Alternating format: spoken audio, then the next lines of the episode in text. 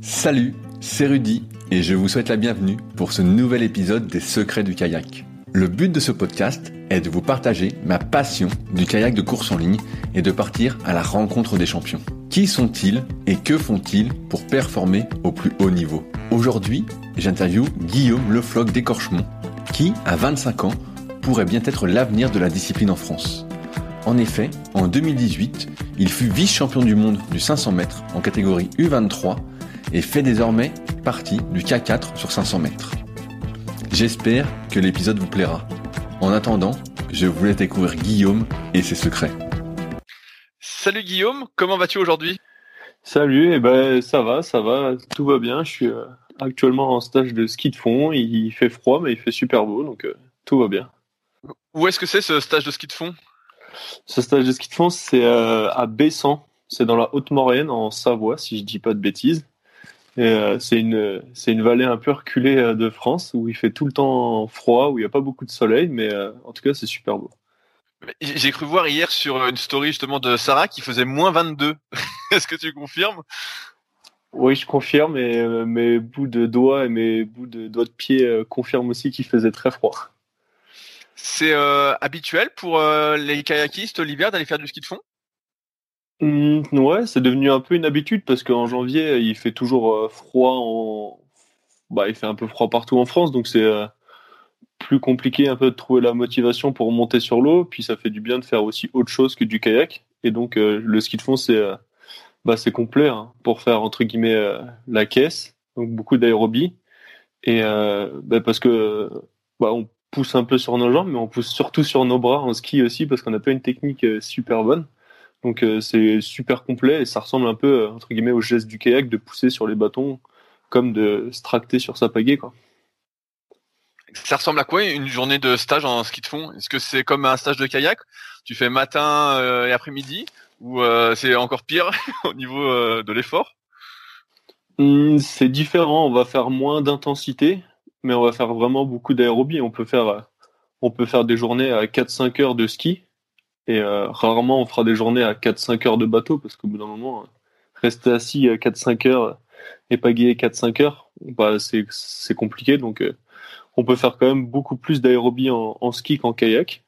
Mais euh, sinon, ça reste un peu la même chose. Hein. Il y a il y a deux trois séances dans la journée, on fait un peu de musculation, enfin ça ressemble. Il y a rien de très différent, mais mais c'est quand même pas pareil.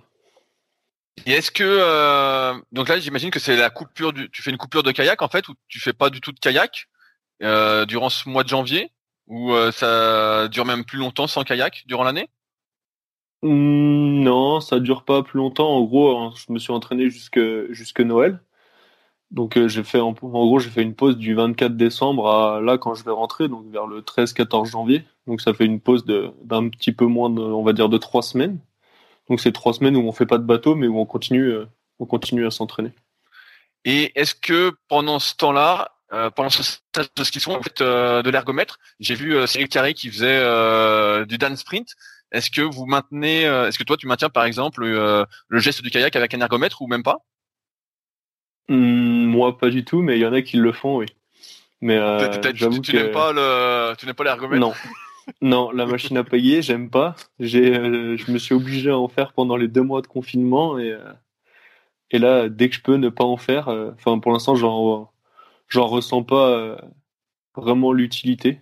Après, chacun chacun fait comme il veut, mais moi je préfère faire pas mal de ski et puis je remonterai dans mon kayak dans dans 7-8 jours et puis ça ira très bien. Hein. Donc pendant le confinement, tu as fait beaucoup d'ergomètres et ça trouvé, tu as trouvé l'expérience ingrate, je sais pas, déplaisante? Ouais, exactement, on peut dire déplaisante. Bah, il n'y avait pas le choix, on sortait de l'hiver, il commençait à faire super beau. Et donc ça donnait euh, envie d'une seule chose, c'était d'aller sur l'eau et c'était pas d'être euh, sur une machine à pagayer à l'intérieur enfermé, mais euh, mais il n'y avait pas le choix et puis voilà, hein, donc donc je l'ai fait, mais c'est vrai que je m'en passe, je m'en passerais bien de recommencer cette petite expérience inédite. Donc là, le stage de ski de fond, ça dure combien de temps exactement? Là, nous, ça dure 10 euh, jours, en gros. On est arrivé euh, le 2 janvier et on repart le 13 au matin. Et toute, j'ai cru voir que toute l'équipe de France n'était pas là. C'est un peu à ceux qui veulent en faire et à ceux qui veulent pas en faire? Oui, voilà, exactement. Il y en a qui aiment pas du tout le ski. Euh, il y en a qui savent pas skier et qui en ressentent pas euh, le besoin. Mais euh, mais quand même, là, on est super. Enfin, la plupart, je dirais, sont quand même ici. Après, il y en a qui, il préfèrent faire des stages de musculation. Il y en a qui habitent pas très loin de la montagne, donc pour eux, mais pas vraiment besoin d'aller faire un stage complet de ski. Ils peuvent y aller le week-end, faire des petits, des petits chocs aérobie, on va dire. Mais euh, non, on n'oblige personne à venir skier. Hein. Si quelqu'un qui veut pas venir skier, il viendra pas skier. Et toi, c'est quelque chose que tu fais depuis très longtemps, ces stages de ski alors? Ouais, très longtemps. Enfin, très longtemps. Moins longtemps que plein d'autres, hein, mais euh, mais ça va faire déjà 10 ans parce que mon premier c'était quand j'étais en pôle espoir, donc euh, j'avais 15 ans et aujourd'hui j'en ai 25 et j'en ai fait tous les ans. Tous les ans, j'ai fait un stage de ski de fond depuis que j'ai 15 ans, donc je commence à connaître un petit peu. Et tu sens après quand tu retournes sur l'eau que ça t'a fait du bien? Euh, ouais, ouais, ça fait ça fait du bien. Après, je dirais que faut pas non plus s'attendre à, de la magie, hein. mais euh, ça fait pas moins mal quand on arrive sur l'eau et qu'il faut forcer. Ça fait pas moins mal, mais euh, je pense que par contre, je pense avoir plus de résistance dans l'effort, à pouvoir résister plus longtemps. Ça fait pas moins mal, mais je peux résister plus longtemps avant de craquer. Tu, tu sens justement le fait que le fait de pousser sur les bras et de mal pousser sur les jambes, d'avoir une mauvaise technique entre guillemets, peut-être justement à moins saturer, c'est ça? Ou je sais pas, je sais pas si c'est ça, mais euh, c'est surtout d'avoir fait beaucoup d'aérobie en altitude qui fait qu'on a plus la caisse et qu'on arrive à mieux résister euh, à résister en bateau. Mais euh, je sais pas si vraiment c'est parce que je pousse super fort sur mes bateaux en ski qu'après en bateau c'est plus facile. Euh, J'étais tombé sur une vidéo de toi justement euh, où tu avais été filmé euh, à, à l'INSEP, euh, ou du moins je crois que c'était à Vers-sur-Marne, où euh, justement c'était en plein hiver et où tu faisais muscu et euh, bateau. Oui. Et tu as expliqué dans cette vidéo que l'hiver justement tu faisais des plus petites séances au vu des conditions climatiques. Est-ce que c'est toujours le cas quand c'est l'hiver, sachant qu'on est en janvier au moment où on fait ce podcast-là Est-ce qu'en hiver tu fais des séances justement plus courtes? Et ben, la vidéo, elle a été tournée, je crois, en janvier dernier, je crois bien. Et, euh, et donc, pour l'instant, je sais pas comment ça va se passer quand on va rentrer à Verre, mais c'est sûr que si euh, les températures, elles dépassent pas 1 degré, on va pas, pour l'instant, euh, se forcer vraiment à aller sur l'eau. On va faire autre chose, on va faire de la course à pied, on va faire de la muscu, surtout qu'en janvier, on continue quand même un bon cycle de muscu, donc si on fait pas énormément de bateaux en janvier, c'est pas grave. C'est bien de garder le contact, mais euh, c'est pas très grave de pas faire beaucoup de bateaux en janvier en tout cas. Donc on verra quand je rentrerai si euh, s'il fait froid ou si les températures sont assez bonnes et que ça donne envie d'aller faire du bateau. Est-ce qu'on a moins froid sur un kayak euh, dans un kayak l'hiver qu'au ski de fond? C'est une question que je me pose. Parce que en kayak l'hiver, tu mets des manchons, tu mets des chaussons entre guillemets, tu peux mettre une jupe. Donc t'as, moi j'ai pas l'impression d'avoir froid. Et là tu dis qu'au ski t'as froid. Alors est-ce qu'on a quand même froid en kayak ou on a quand même plus froid au ski de fond? Ben, Au kayak, c'est super humide parce qu'on est sur l'eau. On est, on, est, on est forcément mouillé. Donc c'est ça qui va donner froid. Euh, après, en ski de fond, entre guillemets, normalement, on n'a pas froid parce qu'il fait, bah, il fait pas chaud, hein, mais, mais il fait pas forcément froid si on est bien couvert. Mais là, j'avoue qu'avec euh, les moins 22 degrés qu'on a eu euh, depuis deux matins, là, bah, il fait froid. Parce qu'il y a des parties du visage qu'on enfin, qu'on peut pas couvrir, hein, les joues, le nez. Euh. Y a un moment, on peut pas couvrir tout son corps et même, et même les, les pieds, hein, les pieds, les bouts des doigts, euh, il fait super froid. Quoi. Donc, euh, je dirais qu'en tout cas, cette année, pour cette année, le moment où j'ai le plus froid, c'était en ski et pas en kayak. bah, ça m'étonne pas, ça me conforte dans mon idée parce qu'on essaie de me pousser à faire du ski de fond et je résiste tant bien que mal en, restant sur l'eau. Mais euh, j'ai une question, tiens, un peu plus euh, personnelle. Quand vous faites euh, du kayak l'hiver, donc, euh, est-ce que vous êtes suivi par une, une, sorte de par un bateau de sécurité au cas où vous tombez ou pas du tout? Ou alors vous avez plus du tout peur de tomber malgré le froid et donc tu vas comme ça? Non, on n'est pas forcément suivi par un par un bateau de sécu, mais on est aussi rarement tout seul sur l'eau. On est toujours plusieurs. Donc, euh, bah, s'il y avait quelque chose qui arrivait, ça peut toujours arriver. Hein, c'est quand même rare. S'il y avait quelque chose qui arrivait, on est toujours plusieurs sur l'eau, donc euh, on pourrait entre guillemets s'entraider. Enfin, j'espère. Mais ensuite, par contre, si moi je vais monter et que je vais être tout seul et qu'il va faire un peu nuit ou quoi, ou je pourrais pas être tout le temps proche du bord, je vais mettre un gilet. Ok. Même si c'est pas, même si c'est pas agréable, même si des fois c'est un peu entre guillemets chiant d'avoir un gros gilet sur soi. Mais je pense que pour la sécurité, ça peut être pas mal quand il fait 0, euh, 1 degré, que l'eau elle est à 3 degrés. Enfin voilà, pour ceux qui ont déjà, qui ont déjà été se baigner, euh, faire euh, faire des bains froids à 8 degrés. Rien qu'à 8 degrés, euh, c'est super dur de rester entre guillemets un peu lucide et d'arriver à, à, bouger dans l'eau. Donc euh, j'imagine même pas l'eau à 3 degrés quand, quand on, on tombe d'un coup et qu'on n'était même pas préparé à y aller. Quoi. C'était déjà arrivé de tomber justement avec une eau froide comme ça? Non, jamais. Jamais dans l'eau froide. Même quand tu étais plus jeune et que tu débutais le kayak, tu tombais pas en hiver ou tu faisais pas de kayak l'hiver, peut-être? Ah, c'était il y a longtemps, si, si, ça a dû arriver, mais euh, bah, déjà, quand on commence le kayak, on, a des grosses combinaisons, on a des KOM maintenant. Aujourd'hui, euh, quand je monte dans mon bateau, euh, j'ai entre guillemets deux couches, un petit KOM, mais qui protège pas, enfin, qui me protège de pas avoir froid quand je fais du bateau. Mais si je vais dans l'eau, c'est sûr que je vais être gelé, alors que quand je commence le kayak, j'avais la bonne grosse combinaison Décathlon qui fait qu'on peut aller dans l'eau, on n'aura pas froid. On, on, met des combinaisons néoprène quand on est gamin alors pour faire du kayak l'hiver. Bah moi en tout cas quand j'ai commencé, euh, je pense au moins les cinq premières années, euh, j'avais une combinaison néoprène euh, et j'avais même une cagoule. ok, ok. okay. Euh, et ben justement, je voulais parler un peu de tes débuts en, en kayak. Euh, c'est quoi ton premier souvenir en, en kayak? Euh, Mon premier souvenir, bah, c'est la première fois où je suis monté dans un bateau. Hein. Je devais avoir 7 ans, c'était l'été. Et, euh, et, je voulais, bah, je voulais essayer parce que je passais souvent devant le club de kayak quand ma mère allait faire les courses. Et donc un jour, j'ai dit je vais essayer. Puis euh, bah, du coup, j'ai essayé. Il y avait un petit bassin d'eau vive où, j'ai essayé le bateau et euh, ça me paraissait impressionnant quand j'étais dedans. Et puis aujourd'hui, quand j'y retourne, je trouve ça tout plat. Alors que quand j'étais petit, j'avais trouvé ça impressionnant, mais mais voilà, c'est c'est après en progressant qu'on se rend compte que c'était vraiment tout petit, mais les premiers jours où on essaye, on trouve ça impressionnant et je pense que c'est ça qui, c'est un peu l'adrénaline qui m'a, qui m'a poussé à continuer. Tu, tu faisais d'autres sports avant de commencer le kayak à 7 ans? J'ai fait du foot, comme tous les, comme tous les garçons presque, et du tennis. Et quand tu as découvert le kayak, donc tu as abandonné directement ces deux sports pour ne faire que du kayak? Non, j'ai continué le tennis encore un bon moment, mais euh, mais ensuite, euh, ensuite j'ai laissé, j'ai laissé tomber. J'ai fait que du kayak parce que ça commençait à me prendre de plus en plus de temps et, et du coup, j'avais plus le temps d'aller au tennis. Je préférais le kayak que le tennis, sûrement aussi parce que j'étais meilleur en kayak qu'en tennis. Mais euh, non, j'ai pas continué pendant très longtemps les deux. J'ai cru voir que tu t'es rapidement tourné vers le kayak polo. Oui.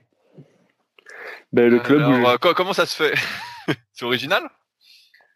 Parce que le club où j'ai commencé, euh, c'était soit du slalom, soit du kayak polo.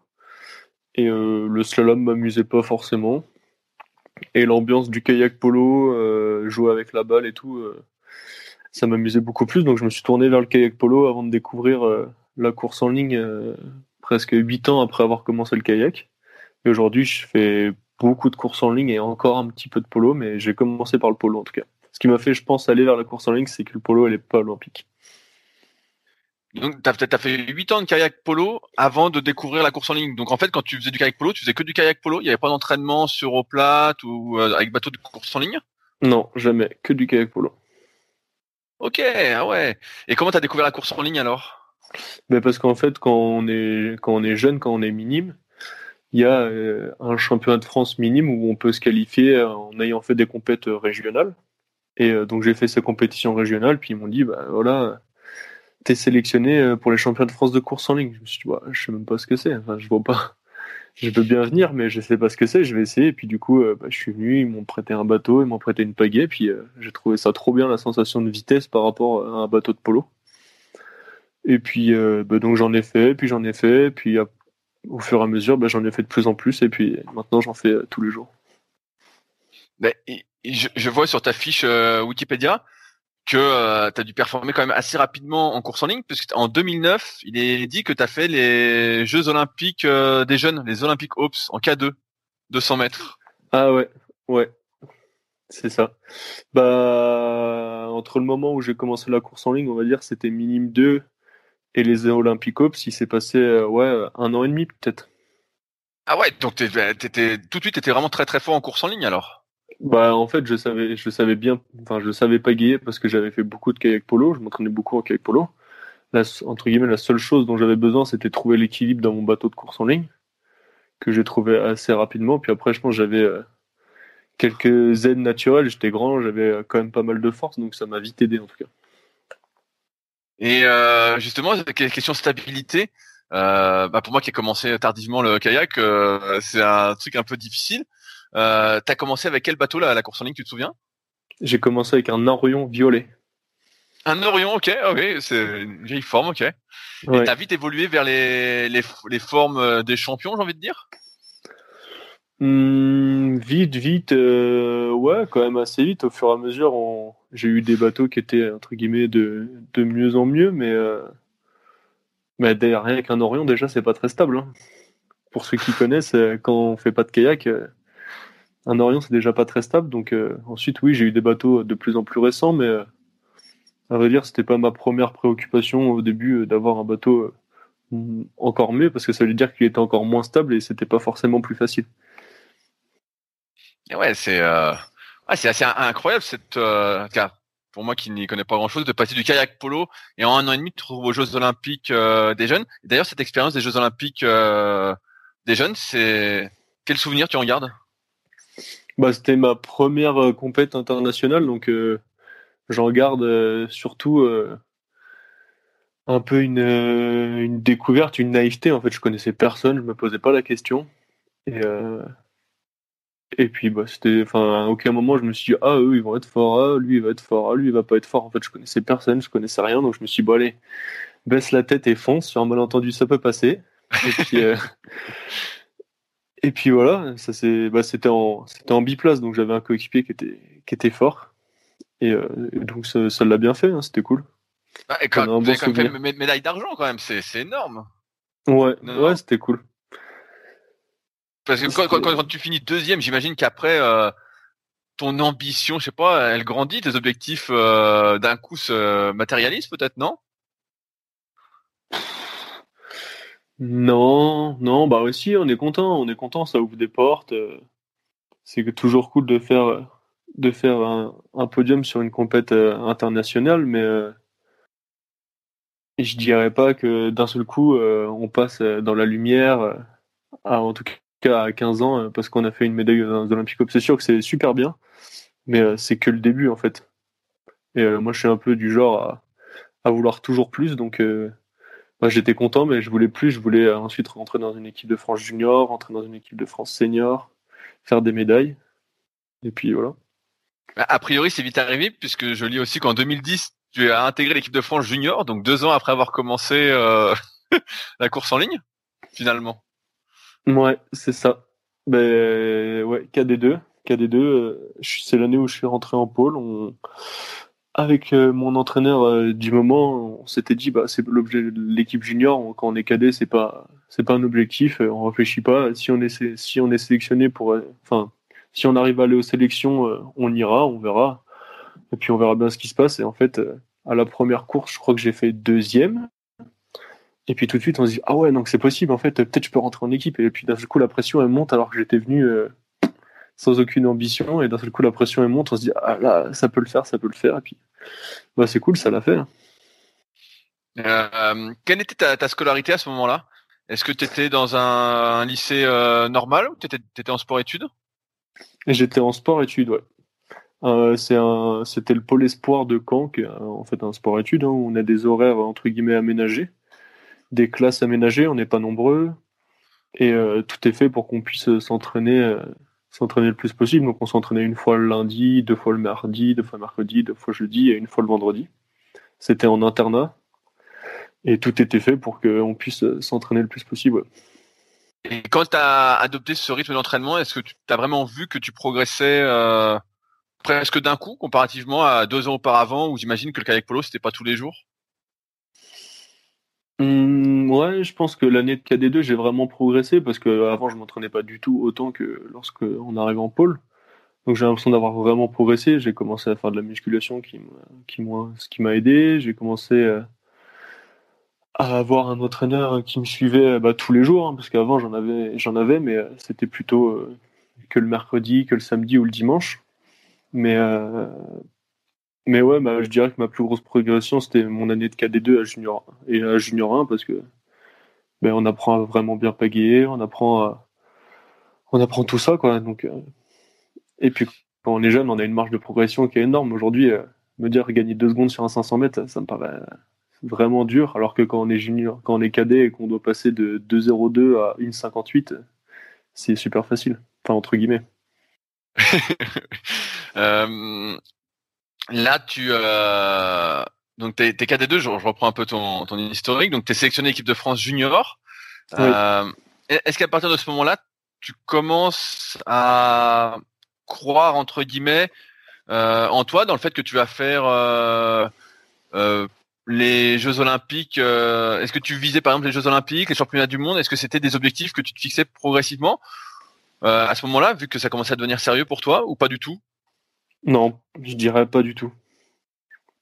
Je, euh, je pense que je suis resté euh, super longtemps un peu dans la, dans la naïveté de me dire oh bah j'irai, de toute façon je connais personne, ça va être cool et tout. Donc ouais, forcément, on y va pour faire des médailles, mais euh, je me mettais aucune pression à me dire faut que faut que je sois fort, faut que faut que j'arrive à aller là, faut que j'arrive à aller là. Et ouais, c'est marrant ça. Donc en fait, tu prenais le tu faisais un peu le, j'ai envie de dire, je caricature un peu, mais un peu le néophyte dans le milieu, et puis en fait tu pagayais euh, du mieux que tu pouvais, et puis euh, tu voyais les résultats qui arrivaient, quoi. Ouais, voilà, c'est un peu ça. Et, ouais, peu ça. et, est-ce qu'aujourd'hui cet état d'esprit a changé? Ben, ça devient plus on monte dans le dans le haut niveau, plus je dirais entre guillemets des fois on peut avoir un peu de la pression quand même quand on s'engage dans une finale pour un quota olympique, la pression n'est pas la même que quand on s'engage dans une finale d'un championnat d'Europe junior. Enfin, ouais, si ça, change un peu. Euh, après, faut surtout pas oublier la, notion de plaisir euh, et de pourquoi on le fait. Hein, parce que si on y va en se disant que ça va être euh, le bagne, ça va être trop triste. Enfin, c'est pas, enfin, faut pas continuer. Mais mais je pense que je suis un petit peu un petit peu moins quand même dans la naïveté que que je l'étais en junior parce que bah maintenant je sais comment ça se passe. Je sais comment ça va se dérouler. Après c'est sûr on sait pas comment la course se déroule mais en tout cas je, je sais dans quoi dans quoi je m'engage quoi. Euh, je vois que tu es rentré euh, à l'INSEP en 2014 euh, qu'est-ce qui t'a poussé à quitter le pôle espoir de Caen pour aller à l'INSEP? Bah, le pôle espoir de Caen, une fois qu'on a notre bac, c'est fini, on peut plus y rester. Donc il, fallait bien que, il fallait bien que je m'en aille. Je voulais pas redoubler exprès pour rester au pôle espoir de Caen, même si j'adorais, j'adorais la structure. Donc tu te retrouves à, l'INSEP euh, et je vois que parallèlement, euh, comme on en a discuté un, petit peu euh, auparavant, avant l'interview, euh, tu entreprends des études parce que actuellement tu travailles en plus du kayak, si j'ai bien compris. Euh, ouais, c'est ça. Euh, est-ce que à l'INSEP c'était facile de concilier justement les deux, euh, l'entraînement plus les études? Euh, bah, ma première année d'INSEP, elle a été dure quand même. Elle a été un peu dure, bah, déjà dans le sens où en fait quand on est en sport-études, quand on est en sport-études à Caen, dans les chambres on est 8 ou 4, on est toujours en groupe, on a un entraîneur qui vient nous chercher pour aller à l'entraînement, enfin on est super super pris en charge. Et quand on arrive à l'INSEP, on débarque dans un monde où euh, oh, on voit toutes les personnes qu'on voit à la télé. Donc on est un petit peu impressionné et, des fois on a du mal un petit peu à faire sa place. Et puis ensuite, eh ben, entre l'INSEP et euh, Vers-sur-Marne, il y a 30 minutes de voiture, donc il faut le permis. D'un seul coup, euh, c'est plus l'entraîneur qui vient te chercher, mais c'est toi qui te débrouilles tout seul avec ta voiture. Faut les études, c'est plus sur place. Faut pareil, il faut aller à Créteil, il faut faire 20 minutes, 20 minutes de voiture. Donc d'un seul coup, on passe d'un d'un système où on est tout pris en charge, où tout est entre guillemets facile, à, à une prise en charge totale en fait. Il y a personne qui il y a personne qui s'occupe, enfin entre guillemets personne qui s'occupait de moi pour m'emmener m'entraîner, pour m'emmener faire mes études. Donc d'un seul coup, faut se débrouiller tout seul quoi. Ok, ça, c'est un, énorme changement quoi. Ouais, ça ça a été le plus gros changement et, euh, et c'était un petit peu dur, mais euh, mais voilà, je pense que ça s'est quand même pas trop mal passé. Mais malgré tout, tu arrives à t'entraîner quand même au moins une fois par jour? Ouais, ouais, largement. Parce que je dépendais, euh, de l'université de Créteil et ils ont un partenariat avec l'INSEP qui fait que je pouvais dédoubler mes années d'études et donc j'avais entre guillemets moitié moins de cours que les autres. Et donc ces moitié moins de cours m'ont permis euh, me permettaient d'aller m'entraîner. Euh, T'as as fait quoi comme étude exactement? J'ai fait un DUT de mesure physique et ensuite j'ai enchaîné sur une licence professionnelle métrologie et qualité. Alors, ça parle en, pas quoi, en, quoi ça, en, quoi ça, consiste alors exactement? Bah, C'est tout ce qui est euh, dans les mesures, euh, dans les mesures scientifiques, euh, dans ce qui est dans le contrôle qualité d'objets finis, dans, dans ces trucs-là, quoi. Mais c'est vrai que ça parle pas, ça parle pas à grand monde et c'est pas, c'est pas très visible comme, comme métier, quoi. Donc là, actuellement, euh, si j'ai bien compris, donc tu exerces euh, ce travail en plus de tes entraînements. T'as pas de sponsor qui te permet, entre guillemets, euh, de t'entraîner et de pouvoir faire des siestes entre les séances. Ouais, non, j'ai en fait après ma pendant ma licence, j'ai fait un, stage en, laboratoire pour pour valider cette licence et et je me suis un petit peu rendu compte que d'être dans, dans, dans des laboratoires toute la journée, c'était pas c'était pas ce qui me passionnait le plus. Et du coup, euh, j'ai complètement changé. Et depuis euh, septembre, là, je suis euh, dans une école en alternance pour devenir élagueur. Donc rien à voir. Ok, ah, rien à voir. Ah ouais, rien à voir. alors. Rien à voir. C'est ça. Ok, ok. Et, donc, là, donc là, t'es en stage en alternance alors. Bon, en fait, c'est il y a un tout petit peu d'école. C'est surtout une entreprise. Donc j'ai trouvé une entreprise qui me permet de faire du sport et euh, d'être en entreprise parce que j'ai j'ai euh, si je me trompe pas 1200 heures d'entreprise à faire pour valider euh, le diplôme. Et euh, et donc euh, ça se déroule de la façon suivante. Quand je suis là et eh ben je suis là. Et quand je suis pas là et ben c'est pas très grave je viendrai plus tard quoi. C'est un petit peu c'est un petit peu comme ça que ça ça se passe. Mais mais mais et la gueule c'est physique comme travail non? Ouais très physique. Ouais, dire, donc t'arrives à concilier ça? Bah, quand je travaille toute la journée, c'est vrai que le soir c'est un peu dur. Euh, du coup, je le prends comme un comme un entraînement hein, parce que il y a des journées, euh, c'est vraiment dur. Donc, euh, bah, les jours où je travaille, je vais pas m'entraîner trois fois le soir. Hein, je vais juste faire un entraînement ou deux quoi, mais, mais, en tout cas, je le fais rentrer, je le fais rentrer dans mes heures d'entraînement ce métier. Ouais, c'est original cette reconversion et j'avais pas du tout euh, trouvé d'informations comme quoi tu t'étais Ah bah non non euh. bah ça fait pas longtemps, ça va faire 4 euh, mois là donc euh, ça fait pas très longtemps. OK. Euh, donc toi, si j'ai bien compris, ouais, tu as eu beaucoup tu as eu des résultats assez vite. Euh, bah, on a vu ton palmarès mais euh, ton début de palmarès durant tes jeunes années.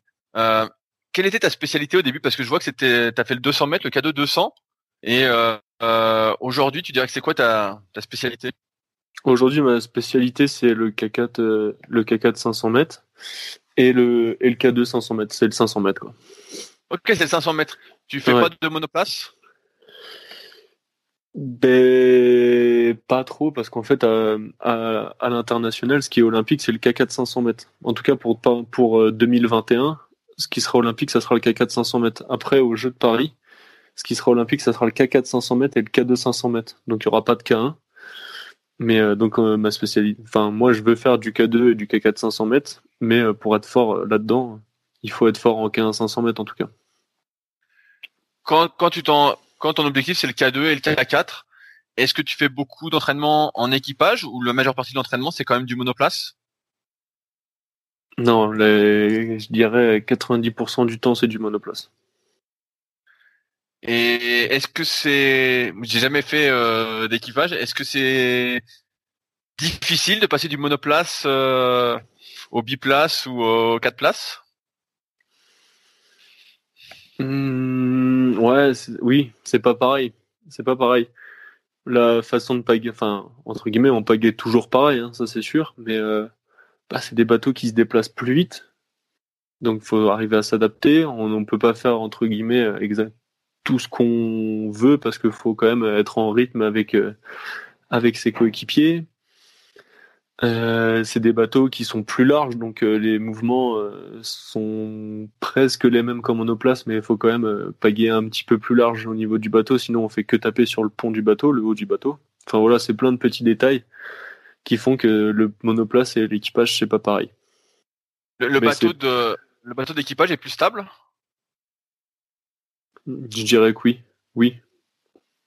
C'est un peu plus stable parce que ouais, j'en ai jamais fait euh, et on me dit souvent que quand on fait du de l'équipage, euh, on progresse, euh, on, on, apprend des trucs en fait qu'on arrive à transférer après dans le K1 qu'on n'apprend pas si on fait pas d'équipage. Est-ce que est-ce que tu saurais confirmer ou pas? Mmh, Non, non, je pourrais pas exactement confirmer ça, mais ce qui est sûr, c'est que l'équipage, c'est une super école et et ça permet, ça permet, ouais, ça peut permettre de débloquer euh, certaines choses en monoplace juste euh, en ayant, en voyant quelqu'un qui pagaie devant soi, ou en ayant quelqu'un derrière, ou en tout cas devoir euh, des fois un petit peu s'adapter. On peut, trouver des petites solutions à des petits problèmes qu'on a en monoplace. Quel problème tu as par exemple techniquement? Problème entre guillemets, petit problème? c'est assez dur comme question. Oui, bah, je sais.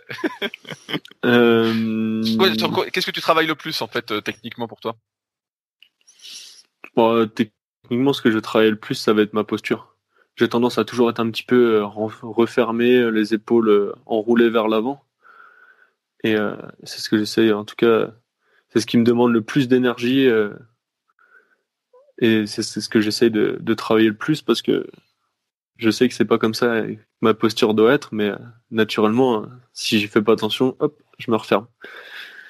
Et tu sens alors que quand tu te redresses, tu vas plus vite, comme tu vas chercher un peu plus loin devant?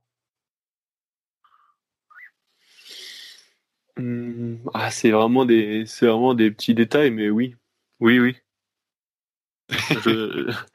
oui, oui, je, je, je pourrais me dire qu'en tout cas, je suis plus, plus à l'aise quand on fait euh, du 500 mètres en, équipage, à quoi ressemble euh, l'entraînement Dans le premier épisode avec Sarah, on a beaucoup parlé euh, de l'entraînement pour le 200 mètres.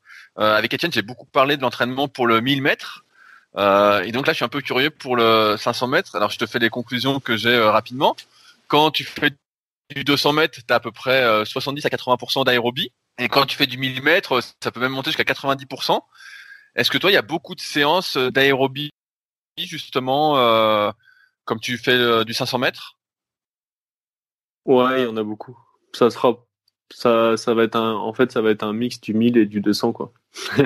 Mais que c'est la distance qui est un peu entre les deux. En tout cas, ma vision, ma vision, c'est que, ouais, il faut faire beaucoup d'aérobie parce que un 500 mètres, on a beau partir vite. Si on, on tient que 200 mètres, les 300 derniers mètres, ils vont être super longs. Donc euh, ma vision c'est euh, c'est plutôt euh, je dirais que des fois faut sur au niveau aérobie faut faut tendre vers ce que font le 1000 mètres. Mais par contre, faut aussi garder pas mal de séances du 200 mètres parce qu'il faut arriver à partir vite, faut avoir une vitesse de pointe qui est importante, euh, faut de la, faut de la force, hein, faut tout ça et tout ça c'est en 200 mètres que ça se travaille. Donc je dirais que c'est vraiment un mix du du 1000 et, et du 200. Est-ce que tu as euh, une séance que tu préfères et une séance que tu n'aimes pas? Quand tu la vois inscrite, tu te dis ah merde, il faut que je fasse cette séance-là euh... Non, non, il y a des séances qui sont plus qui sont plus agréables que d'autres, hein, c'est sûr, mais euh, mais une séance qui est pas agréable, après, faut se poser la question de pourquoi on l'a fait. Si on l'a fait pour la faire, c'est sûr qu'elle va être interminable et euh, qu'on va y aller à reculons. Mais si on sait pourquoi on l'a fait bah, c'est sûr, hein, ça va être dur, ça va pas être facile, mais euh, au moins à la fin, on, avec la satisfaction, tu, tu la sentiras presque pas passer. Et alors, c'est quoi les, séances que tu préfères faire? Mmh, Moi, ce que j'aime bien faire, c'est euh, les séances qui ressemblent à, à de la course. En fait, c'est ce qu'on appelle euh, du décomposé, on va dire. Donc, c'est si on fait du 500 mètres, ça s'appellera un 500 mètres décomposé. C'est à vitesse de course faire un 500, mais en le décomposant en par exemple 300 mètres, récup 100 mètres, 200 mètres. C'est les séances. Ce que je vais préférer, c'est les, séances de C. Et ce que je vais entre guillemets euh, des fois le plus euh, détester, ça va être les séances d'aérobie euh, longues. Parce que je suis pas très patient et vite je vais m'ennuyer quoi. Est-ce que quand on reste longtemps dans un kayak à haut niveau, on, on a aussi mal aux fesses? Euh, oui, enfin ça dépend, ça dépend des personnes. Enfin toujours un petit peu hein, d'être assis euh, dans la même position. Euh. c'est pas super confort, mais euh, ça va. Ça va. Ouais, c'est une question que je me posais. Je me disais, est-ce que ça passe avec le temps euh? Non, non, non. ça va, on s'y fait quoi. Non, non, on s'y fait. Enfin, ça va mieux, mais c'est pas non plus. Euh, c'est pas non plus exceptionnel, exceptionnellement confort. On n'est pas dans un canapé ou dans un transat. J'ai vu que certains mettaient quelque chose des fois pour, pour mieux glisser sur le siège. Est-ce que toi tu mets quelque chose Oui, oui, c'est ce qu'on appelle du téflon. Ok. C'est euh, une feuille de téflon en fait, et ça permet, euh, ça permet de glisser. Parce que vu qu'on pousse sur nos jambes et qu'un siège de kayak ça glisse pas forcément et que ça peut donc, euh, comme on l'a dit, hein, ça peut faire mal aux fesses et des fois même faire ouvrir un peu la peau à force de frotter. Et ben la feuille de téflon elle va empêcher ça vu que ça va glisser. Et ben, j'ai une question de débutant, mais si tu glisses plus, t'es un peu plus instable? Non. Non, non, je pense pas. Enfin là, je, j'avoue que je, je me souviens plus quand je suis passé de pas de téflon à téflon, mais euh, je dirais que non. Ok. Ça change rien. Et euh, pour continuer un peu sur les questions euh, un peu techniques, est-ce que tu ponces ta pagaie par exemple pour qu'elle tienne mieux dans tes mains, ou est-ce que tu mets du, du tape dessus? Ouais, moi je la ponce un petit peu. Mais faut vraiment la faire un petit peu parce que si on la ponce trop, après, dès qu'on pagaie, ça fait des cloques énormes parce que c'est tout sec et donc ouais je la ponce un petit peu pour pas qu'elle glisse surtout euh, l'été quand euh, avant de monter sur l'eau des fois on se met un peu de la crème solaire ou alors on transpire ou, des choses comme ça mais euh, mais ouais je la ponce un petit peu mais après chacun chacun a des techniques différentes hein. il y en a qui mettent ouais comme tu disais des espèces de tape sur sur le manche il y en a qui mettent de la wax il y en a qui font rien du tout il y en a qui mettent des gros scotch enfin il y a plein de techniques plein de techniques différentes Ouais, bah, j'ai une anecdote pour ceux qui nous écoutent, qui sont un peu débutants comme moi. J'ai voulu poncer ma paille il y a quelques semaines. et, ça fait mal aux mains. Non, bah, moi qui n'ai pas une super technique, donc euh, comme je débute un peu, euh, j'ai un peu trop poncé et ma main ne glissait plus. ma main ah. ne glissait plus. Elle était, euh, elle était agrippée quoi. Avec le froid en plus, on a tendance qu'à, tu sais, euh, moi j'ai tendance à m'agripper avec le froid, à moins me détendre. et en la ponçant, je dis ah, je rentre mal la paille quoi ah ouais. donc, euh, euh, bah, heureusement après euh, ça, ça, ça, va mieux, mais là sur les deux trois premières séances, j'étais très tendu de l'avoir poncé. Tout à l'heure tu parlais d'entraîneur. Qui, qui est ton entraîneur actuel? François During. C'est un, c'est un des entraîneurs nationaux qui est basé à Vers-sur-Marne. Euh, et, aujourd'hui, c'est avec lui que je m'entraîne. Enfin, en tout cas, c'est mon entraîneur euh, référent, on va dire. Mais euh, ça m'empêche pas d'avoir d'autres entraîneurs et de m'entraîner avec d'autres personnes comme Philippe Collin ou, ou encore d'autres personnes. Qu'est-ce qui a fait que tu as choisi de collaborer avec François? Mmh, bah, parce que euh, aujourd'hui, euh, il y, y, en a plusieurs des entraîneurs, mais je dirais que c'est euh, c'est un des entraîneurs dans lequel avec qui je m'entends bien, qui en qui j'ai confiance. Je pense que c'est pareil, il a confiance en moi et il croit en ce que je fais, donc réciproquement, c'est assez facile, c'est assez facile de s'entendre en tout cas. C'est pour ça. Après, il y, y, en a d'autres hein, des entraîneurs, mais mais aujourd'hui, c'est François mon entraîneur référent. Et ça, ça s'est fait, euh, ça s'est fait comme ça en tout cas. Tu disais à d'autres entraîneurs, est-ce que euh, donc comme Philippe Collat qui avait été du monde euh, de kayak si j'ai bonne mémoire, euh, est-ce que ça, qu'est-ce que ça t'apporte de plus d'avoir un autre avis ou euh, avec d'autres entraîneurs aussi? Ben, en fait, euh, d'avoir plusieurs entraîneurs quand même avec qui on s'entraîne, c'est que en fait ils vont ils vont être d'accord sur des points de vue techniques, mais ils vont pas les expliquer pareil. Et, euh, et des fois, un entraîneur qui va vouloir t'expliquer quelque chose avec ses mots, tu vas pas le comprendre. Alors qu'un autre entraîneur, il va vouloir te dire la même chose, mais il va utiliser d'autres mots, et là, tu vas le comprendre. C'est un peu compliqué hein, à expliquer. Non, non, mais, euh, je, je, comprends tout à fait ce que tu dis. Euh, moi qui suis dans le milieu de la mais des fois, en fonction de comment on, comment on, te l'explique, eh ben il y a des tu peux avec un entraîneur tu peux comprendre avec l'autre entraîneur tu peux pas comprendre et sur un autre mouvement et eh ben ça va être ça va l'inverse donc des fois d'avoir plein de points de vue plein de points de vue. Je trouve ça, je intéressant, mais sur les, sur les grands points, en tout cas, en parlant de François et, Philippe, ils sont, ils sont d'accord. Hein. François était l'entraîneur de Philippe pendant un bon moment, donc c'est la même école, on va dire. tout à l'heure, on parlait de musculation. Tu avais démarré la musculation à 15 ans. Est-ce que c'est une pratique euh, que tu aimes, la musculation, étant donné que la kayak est plutôt un sport de nature et de tous ceux avec qui j'ai parlé, la musculation c'est pas trop pour l'instant leur tasse à thé. Est-ce que toi c'est quelque chose que tu apprécies? Euh, Que j'apprécie euh, pas pas plus que ça. Hein. Il y a il y a pire, mais mais c'est pas c'est pas c'est pas ce que j'apprécie le plus en tout cas. Est-ce que tu sens que ça, ça t'aide sur l'eau? Tu sens que ça t'aide quand tu, tu es sur l'eau? Ouais, un petit peu, un petit peu, mais pareil, c'est pas magique. Hein. C'est pas ça qui va faire avancer le kayak, mais en tout cas, ça ça aide. Enfin, oui, ça aide un petit peu. Tout à l'heure, tu disais que tu étais euh, plutôt fort de base. Euh, est-ce que je peux te demander tes meilleures performances en musculation? Ouais, ouais, c'est possible. Euh, ça dépend. On fait pas, on fait pas 10 000 exercices et 10 000 max, mais vas-y, je peux. Je sais pas, sur les exercices de base, traction, développé couché, tirage planche? Euh, en développé couché, mon max, ça, a été 165 kg. En tirade planche, ça a été 130. Et après, en traction, euh, en traction, je pense le max que j'ai dû en faire, ça doit être 35. Ah ouais, tout, en, sachant que t'es assez, es assez lourd, je crois. Il y avait marqué 90 kilos sur ta fiche Wikipédia, mais je me méfie, parce que Etienne, la dernière fois, sa fiche Wikipédia disait qu'il faisait 85 kilos, et en fait, il en fait 90. Enfin, pour Ah ouais, bah, la fiche Wikipédia, elle m'a maigri un petit peu, je crois. Comment tu fais dis ça fait un moment que je l'ai pas vu. Tu es plus autour de combien de kilos alors euh, Je suis plutôt vers les 92 et puis même en ce moment, vu que c'est l'hiver, plutôt 94, on va dire. 95. Ok. Euh, Donc. Euh, est-ce que là, comme tu es un peu plus lourd l'hiver, est-ce qu'en fait tu suis une alimentation particulière et une alimentation également différente en fonction des périodes non, non, c'est juste que l'hiver, vu qu'il fait froid, je fais des réserves. Et, comment tu fais euh, euh, ces, réserves alors?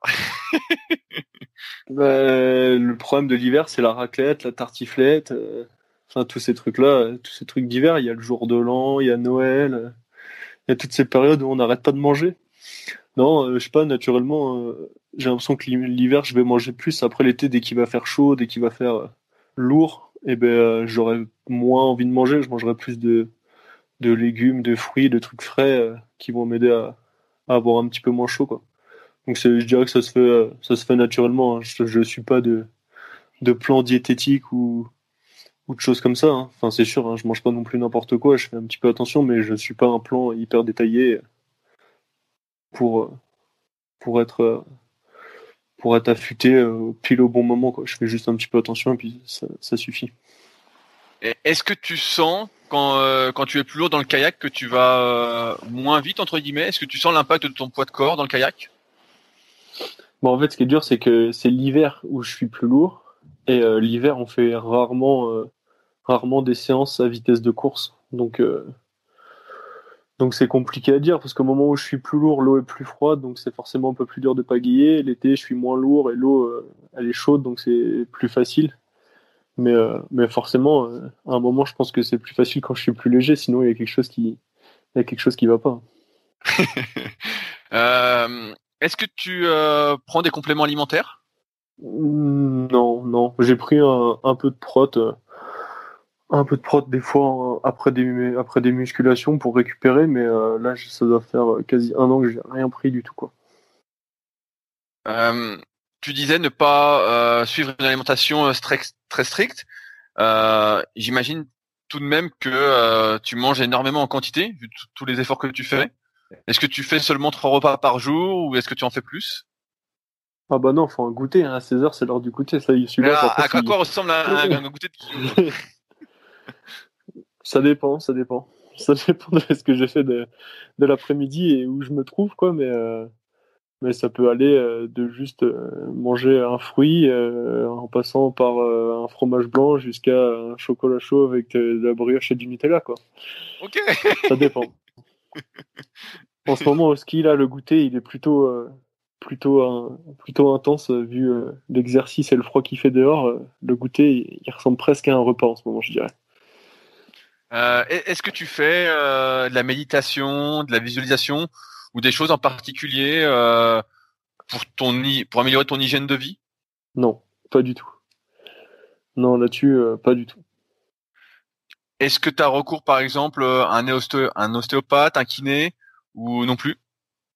Si, ça par contre, ça par contre, que ce soit ostéo ou kiné, c'est toutes les semaines. Hein. Au, au, pôle Aver, on a la chance d'avoir trois, trois kinés euh, dans la semaine qui passent par le pôle. Et euh, en dehors du pôle, euh, je travaille aussi avec un, ostéo. Donc, en tout cas, si j'ai besoin de voir un kiné ou un ostéo, dans les 24 heures, je l'ai vu. Là-dessus, là-dessus c'est, super important. Est-ce que tu te sers, tu vois, je parlais avec Sarah, qui est également à l'INSEP, elle se sert pas mal des installations de l'INSEP. Est-ce que toi, tu t'en sers aussi euh, de tous les trucs qu'il y a? Et je sais pas ce qu'il y a exactement mais est-ce qu'il y a une chambre de cryo est-ce que tu fais de la cryo ou, non plus. Hum, j'en ai déjà fait un petit peu mais euh, non je m'en sers pas énormément. En fait vu que déjà j'habite à Vers c'est à une demi-heure de chez moi. Donc euh, il y a plein d'endroits beaucoup plus, proches où je peux trouver guillemets les mêmes installations qu'à l'INSEP. Mais bah, quand j'habitais à l'INSEP, euh, oui, je les utilisais, hein, le, bain froid, le bain chaud, euh, toutes ces choses-là. Mais maintenant que j'habite un peu loin, euh, je les utilise pas du tout, je dirais presque. Et est-ce que tu sens une différence de ne pas les utiliser comparativement à quand tu les utilisais? Non, non, parce que je fais d'autres choses en fait à la place. Qu'est-ce que tu fais alors? Ben, avant, on n'avait pas, on n'avait pas trois kinéopoles, donc on va dire que maintenant que j'habite à Vers et que je suis juste à côté du pôle, euh, bah, je peux voir les kinés beaucoup plus souvent que, que je les voyais. J'ai plus de temps euh, pour m'étirer. J'ai voilà, j'ai toutes ces choses-là qui remplacent des fois un bain froid ou un bain chaud. Quoi. Étienne me disait qu'il s'étirait euh, tous les jours, notamment le bas du corps. Est-ce que c'est ton cas aussi? Oui, je dirais tous les jours tous les jours, euh, non, je peux pas dire tous les jours, pas 365 jours sur 365, mais, euh, mais oui, j'essaye euh, j'essaie de, de m'étirer le plus possible. Donc là, tu étais à l'INSEP, maintenant tu es à Vers-sur-Marne. Je voulais qu'on parle un peu de l'environnement pour progresser. J'ai également vu que tu étais en couple, si les réseaux sociaux sont à jour, entre guillemets. et moi, j'aime beaucoup parler de l'environnement pour progresser parce que je pense que c'est hyper important d'être bien entouré. Euh, est-ce que euh, à Vert, tu es euh, entouré de personnes qui te poussent vers le haut?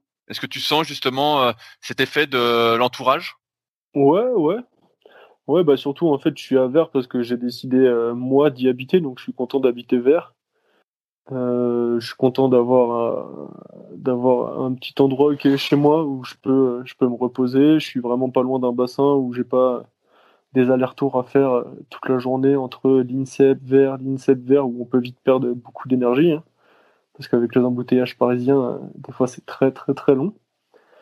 Et puis ouais, non, je suis entouré bah, des entraîneurs, de kinés, de, de toutes ces personnes-là qui, euh, qui gravitent autour de moi et qui je pense sont là pour que j'arrive à être le meilleur. Est-ce que tu as des partenaires? Ouais, enfin j'ai des, oui, oui, j'ai des partenaires. J'ai euh, bah, la région, la région où il y a mon club en Normandie qui me soutient, qui me soutient beaucoup. Et euh, j'ai EDF euh, e de Normandie aussi qui me, qui me soutient. L'année dernière, c'est eux qui m'ont acheté mon nouveau bateau. Ok, ok, oui, j'avais vu, passer, vu passer ça. après, on parlera matériel. et puis après, j'ai matériellement aussi, j'ai la marque Loopsol, qui est une marque de lunettes qui me, qui me donne des paires de lunettes tous les ans. Euh, je vais revenir sur, sur l'entourage. Euh, question un peu plus personnelle. Euh, donc, tu es en couple. Est-ce que euh, ta copine supporte un peu ce rythme de vie euh, particulier? Comment elle, comment elle le vit, entre guillemets, si tu peux parler à sa place? Ouais, je pense qu'elle me supporte, hein, sinon elle serait, elle serait déjà partie. Hein, mais euh, non, bah, quand on s'est connus, je faisais déjà du kayak avant, donc entre guillemets, ce qu'elle dit, c'est qu'elle s'est engagée dans quelque chose où elle connaissait la situation, elle connaissait la situation, quoi. Donc, pour elle, c'est pas une surprise. Elle adore le sport, elle adore toutes ces choses-là. Donc, je pense que des fois, quand je pars trois semaines en stage, c'est pas facile pour elle. et c'est plus facile pour moi qui suis toujours entouré avec mes potes, avec mes, mes coéquipiers. Mais, mais en tout cas, non, là-dessus, c'est super cool. Elle, supporte, elle me supporte bien. Qu'en est-il de ta famille quand tu as commencé à avoir des résultats, etc. Pareil, ils t'ont soutenu, ils t'ont encouragé à continuer? Ouais, ils m'ont soutenu à fond. Après, le moment qui a été dur, c'est quand à 15 ans, je leur dis que je veux partir euh, en pôle espoir à 300 km d'ici, que j'ai 15 ans. Et, euh, et que ben, du coup, euh, ils ont entre guillemets un peu moins la main sur ce que je fais tous les jours, sur est-ce que les études ça va bien se passer? C'était la plus grande inquiétude. Hein. C'est est-ce que les études ça va bien se passer alors qu'il sera à 350 km, qu'ils seront 8 dans une chambre et qu'ils ont 15 ans. Quoi? Et finalement, ça s'est bien passé. Bon, finalement, ça, ça a été. Hein. Ça va, ça va. Tout, à l'heure, tu parlais que tu t'entraînais rarement seul sur l'eau. Vous êtes combien? Vous entraînez euh, à verre euh, bah, C'est un petit peu régulier. Hein, des, fois, des fois, on va être 10. Et euh, comme des fois, on peut être que 2. Ça dépend s'il y en a qui sont en stage, s'il y en a qui travaillent ce jour-là. Il y en a, mais je dirais en général, on est au moins 4 ou 5. Quoi. Et pareil, c'est des membres de l'équipe de France aussi qui sont sur l'eau avec toi? Ouais, oui, oui, c'est que des. En tout cas, pour le pôle vert, c'est que des, sportifs de haut niveau. Et si c'est des personnes qui ne seront pas cette année en équipe de France, ils l'ont été l'année d'avant ou ils vont y rentrer euh, très rapidement. Est-ce que le bassin est accessible aux amateurs? Imaginons demain, je viens avec mon kayak, je peux m'entraîner sur le bassin? Oui. Oui, oui. C'est un bassin qui, est, euh, géré par l'UCPA, je crois si je ne dis pas de bêtises, et qui, appartient à la région. Donc. Euh, il y a un droit de mise à l'eau, je crois, mais euh, n'importe qui peut venir et, mettre son bateau. Tant que tu viens pas avec un bateau à moteur et faire du ski nautique, il n'y aura pas de souci. Quoi. Si tu viens juste avec un kayak, ils diront rien.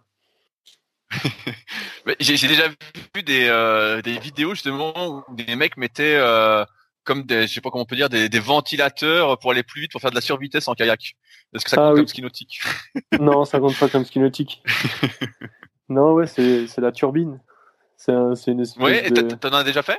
Ouais, j'en ai déjà fait une fois. C'est une espèce de mini réacteur qu'on met à l'arrière d'un bateau et, euh, et qui aide à aller euh, plus vite que la vitesse à laquelle on peut aller euh, sans ce ventilateur pour travailler dans ce qu'on appelle la survitesse. Quoi.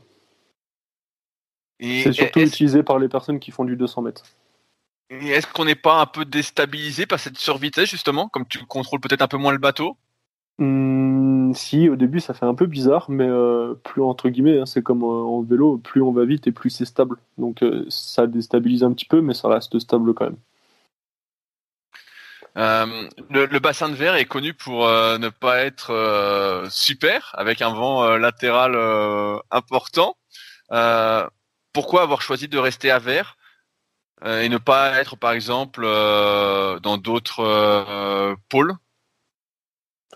Hmm, bah, parce que euh, le vent de travers, il n'y en a jamais à verre. C'est juste euh, des personnes qui viennent trois fois par an à verre qui voient ce vent de travers, mais euh, parce qu'ils viennent pas au bon moment. non, bah, pourquoi Sérieusement, il est bien le bassin? Oui, franchement, franchement, oui, parce qu'en fait, quand il y a du vent, bah, s'il est dans l'axe, ça va être un petit peu le plus compliqué, mais s'il vient de la droite ou de la gauche, il y a toujours moyen de se cacher un petit peu. Euh, en tout cas, c'est rare qu'on puisse qu'on se dise non mais là c'est pas navigable. Oui, il y a plein de fois où ça arrive, il y a vent de travers, il y a une course où il y a vent de travers et c'est vraiment galère et, je suis le premier à me plaindre. Hein. Mais euh, mais je pense qu'il y y a pire comme bassin en tout cas. Et puis en 2024, les Jeux, ça sera sur ce bassin-là et on sait pas, mais ça se trouve il y aura beaucoup de vent ce jour-là. Il y aura quand même une finale olympique et il y aura quand même quelqu'un qui va gagner. Donc euh, faut faut arriver à s'entraîner dans des conditions pas faciles. Euh, ouais, je te dis ça parce que euh, comme j'ai interviewé euh, Manon et euh, Léa, elles sont à Toulouse. Et elles m'ont dit que Maxime y allait souvent également. Et à Toulouse, les conditions ont l'air plus meilleures, on va dire. Toi, ça te ça te gêne pas finalement C'est que tu arrives à t'adapter en fait à ces conditions, quelles qu'elles soient pratiquement? Mmh, ouais, j'arrive à m'adapter. Après, parce qu'elles sont pro-toulousaines et qu'elles défendent leur bassin, mais euh, je suis pas certain que le bassin de Toulouse soit mieux que le bassin de Verre. Après, chacun a son point de vue, mais moi je trouve que le bassin à Verre, il, reste bien. Il y a juste à côté, il y a la Marne si on a besoin et si on veut aller faire des sorties plus longues. Enfin voilà. En tout cas, c'est rare qu'à à Vert, on se dise non mais là c'est pas possible de monter ou, quoi. Il y a toujours des solutions. Et moi j'aime bien ce bassin. Euh, au, niveau de l'entraînement, vous faites à peu près combien de stages par an? Avec l'équipe de France? Parce que j'ai l'impression que bah là, il y avait eu Séville, il y a eu euh, trois semaines. Ouais. Euh, là, vous faites un stage au ski. Est-ce qu'il y a encore des stages de prévus euh, Ouais, normalement, il y en a un autre en, février. Il y en aura peut-être un petit en mars. Il y en aura un en juin et un, en, en, août. Pardon. Donc, ouais, il y, a quand même, il y a quand même pas mal de stages. Mais euh, si, ouais, il y, a quand même, il, y a, quand même pas mal de stages. Et les, les lieux sont toujours les mêmes ou ça peut varier? Hmm, C'est souvent les mêmes, mais ça peut varier. Donc ma réponse, ça veut un peu rien dire. Mais euh, souvent, on va dire en décembre, on va partir euh, à Séville. Ça, va faire trois ans de suite où c'est toujours Séville, trois semaines. le stage de ski de fond en ce moment, ça fait des années que c'est Bessan ou Prémanon. C'est toujours les mêmes endroits. Euh, après, on va dire le stage qui change le plus, c'est le stage de février où euh, il y en a qui sont allés en Australie, d'autres en Floride, euh, d'autres au Portugal. Sûrement d'autres vont aller en Colombie cette année. Donc c'est vraiment le stage qui change beaucoup. Et puis après les autres stages, on va dire juillet et août. Juin et août, c'est toujours à tombe sur l'autre. 90% du temps, c'est tombe sur l'autre. Après des bassins de kayak, et en fait la difficulté c'est qu'il faut trouver un bassin où on peut faire du kayak et un endroit où au même, enfin, et au même endroit il y a une salle de musculation. Donc ça, il n'y a pas 10 000, endroits euh, sur Terre où on peut trouver un bassin de kayak, un bassin d'eau euh, plat avec à côté euh, une salle de musculation correcte. Tu, tu, tu peux parler de la, Colombie là, c'est nouveau. J'ai jamais entendu parler d'aller en Colombie pour faire des stages? Ben, moi j'ai entendu que peut-être certains allaient y aller, mais j'avoue que là j'ai pas plus d'infos, je vais pas pouvoir te sortir un scoop quoi. Mais j'ai vu que, que certains été... devraient y aller. J'ai vu que tu avais été en, Floride, si c'est pas l'année dernière, c'était l'année dernière, non? Oui, oui, l'année dernière en Floride, euh, trois semaines, je crois que j'avais été. Que, comment c'était? C'était, c'était pas mal. c'était, c'était pas mal. Les conditions, euh, les conditions d'entraînement, c'était vraiment bien parce qu'on était au chaud. Euh, c'était toujours plat, il y avait jamais de vent. Après, bah, il y a des, il y a des il y a d'autres choses qui étaient un petit peu un petit peu moins bien c'est que bon on peut pas y aller à nombreux c'est un petit peu loin même si ça va encore c'est par contre très cher donc euh, voilà il y a des points positifs mais il y a aussi des, des points négatifs. J'ai l'impression que c'est un tout petit canal non? Ouais en fait c'est un canal où les bateaux euh, les bateaux vont à la mer par ce canal là donc euh, allez à tout casser il fait 50 mètres de large. Et donc 50 mètres de large à 5, ça va, mais on pourra pas être plus nombreux, quoi. Et puis, euh, ah et puis la vitesse, elle est limitée, donc si on va avoir un entraîneur qui nous suit en bateau à moteur, et ben, si on fait des séances d'intensité, il va pas pouvoir nous suivre parce que les gens, ils veulent pas que ça aille trop vite, surtout aux États-Unis euh, et surtout en Floride. Dès qu'on respecte pas une règle, ils sont pas très commodes. Là, ça, c'est plutôt bon signe si vous allez plus vite que la vitesse euh, autorisée. ouais, voilà. Bon, en même temps, c'était 5 km heure, je crois, donc heureusement. heureusement, oui, heureusement. euh... Est-ce que euh, vous faites euh, parfois des stages avec des étrangers? Ou vous restez entre Français? Bon, En Floride, l'année dernière, on était avec un Suédois. Et euh, et sinon, sinon non, moi j'ai rarement fait des stages avec des étrangers. Là, c'est la première fois où je faisais un stage avec un Suédois, un Suédois, mais voilà. Et comment comment ça s'est passé avec lui justement? Est-ce que c'était, vous avez appris des, appris des choses? C'était différent?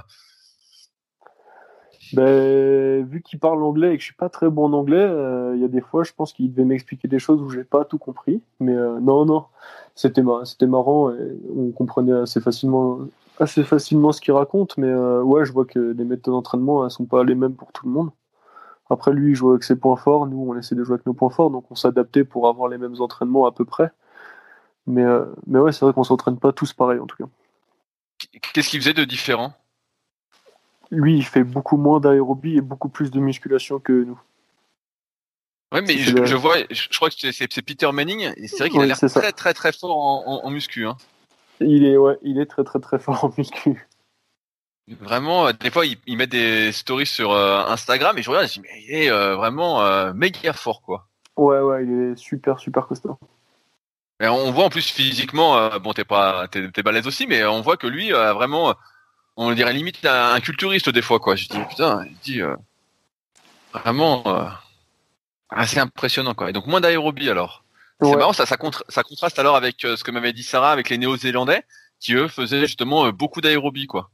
Ouais, après les Néo-Zélandais, ils sont, ils en font surtout entre guillemets du, à part Lisa Carrington, les autres elles font surtout du 500 mètres, alors que Peter Minning il fait vraiment du 200 mètres et vraiment pas un mètre de plus quoi. Il est très, il est très fort sur 200 mètres, mais il pourrait pas faire de 500 mètres.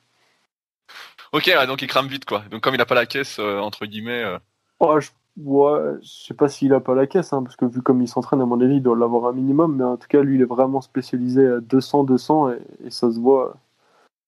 Et ça se voit, quoi. euh, original. Je voulais parler un peu matériel. Dans quel bateau tu navigues? Dans un Elo Cinco. Alors, euh, j'ai ma question habituelle. Pourquoi n'es-tu pas en Elo CT Parce que j'ai essayé et que j'ai pas. J'ai pas. J'ai pas accroché. J'ai Ouais, essayé pas- pendant pas six mois et, et j'ai pas accroché, ouais. Ouais, Étienne a dû dire la même chose, non? Exactement. Et euh, Léa m'a dit la même chose aussi. Ah bah voilà. Non, on est, on euh, est plusieurs à avoir ce point de vue-là. Après, il y en a d'autres qui aiment bien. En réalité, je sais pas s'il y a vraiment une différence. Mais, euh, mais voilà, moi j'ai préféré le Cinco et je suis resté en Cinco. Est-ce que tu as déjà essayé d'autres marques de bateaux, à part l'Orion que tu avais à tes débuts? Euh, j'ai eu plein de bateaux. À un moment, j'étais chez avec euh, Z-Tech et après j'ai été chez Vajda. Donc j'ai fait un peu euh, toutes les marques qui existent. Et tu te sens mieux en Elo? Ouais, ouais. Parce que les, les, vaches, les vaches d'âge, j'ai l'impression que c'est pas très courant euh, en course en ligne. On n'en voit pas beaucoup. Bah, en France, non, c'est pas très courant. Euh, Après, dans les pays de l'Est, il y en a plus. Mais euh, c'est vrai que c'est de toute façon Nello euh, qui a le monopole du marché. Quoi. En- si au les niveau de filles la sont paille, en plastex. ouais, les, les filles sont plus en plastex et justement il y a un peu ce, ce débat, je sais pas si c'est un débat, mais euh, a priori, car j'ai pas testé, donc euh, mais je vais bientôt aller tester. Si Benjamin nous écoute, euh, dès que ce sera les beaux jours, je viendrai tester avec plaisir les plastex. Euh, comme ça, je pourrais tomber à l'eau avec de l'eau chaude. J'aurais pas de souci. Euh, Il y a un peu le, le débat dans le sens où les plastex seraient un peu plus stables euh, en étant tout aussi rapides. Est-ce que tu as déjà essayé plastex? Ouais, j'ai déjà essayé. Euh, Et après, j'ai pas essayé, pas essayé beaucoup, mais euh, non, là, je pourrais pas dire. Je pourrais pas dire. au, au niveau de la paillette, tu es en Bracha, en Yantex ou en autre chose? Ouais, en Bracha 1. Bracha 1, ok. Eh ben, c'est euh, original parce que la plupart, euh, j'ai l'impression que Yantex domine un peu. Euh, Ah non, du je, moins. pense, je pense pas. Enfin, si, c'est plus de Bracha. ouais, je dirais que Bracha, Bracha est encore dominé encore par rapport à, à, à Yantex. Et, et tu la règles comment ta paillette T'es en quelle longueur? Et bah, si je me trompe pas, elle doit faire 2m21. Et Ok, je ouais, peux pas la bouger parce que c'est un t'as- manche fixe. T'as des très longs bras, je vois, donc euh, j'étais curieux de savoir en combien tu la mettais. Mais ouais, 2,21 si je me trompe pas. Et la taille de tes paillettes Euh, c'est des mines, je crois. Bracha une mine. Ok. Et euh, il y a une question qu'on m'a posée que j'oublie de poser à chaque fois, donc là, ce coup-ci j'y pense. C'est quel angle mets-tu sur la paillette Bonne question. Bah oui, je sais, on me l'a Euh, demandé, je crois, je sais pas. Je crois 45 degrés si je me trompe pas. À 45 Ah ouais, tu mets pas beaucoup alors. Non. Non, non. Ouais, si je me trompe pas, c'est 45 degrés. Ah ouais, parce que de ce que j'ai appris entre guillemets, euh, quand, tout, quand, quand, quand on débute, on te dit de mettre à peu près 60. Donc euh, après moi j'avais réduit un petit peu parce que j'aime pas trop euh, tourner le, le poignet. Et donc toi tu mets 45, donc tu tournes encore un peu moins alors. Ouais, encore un peu moins.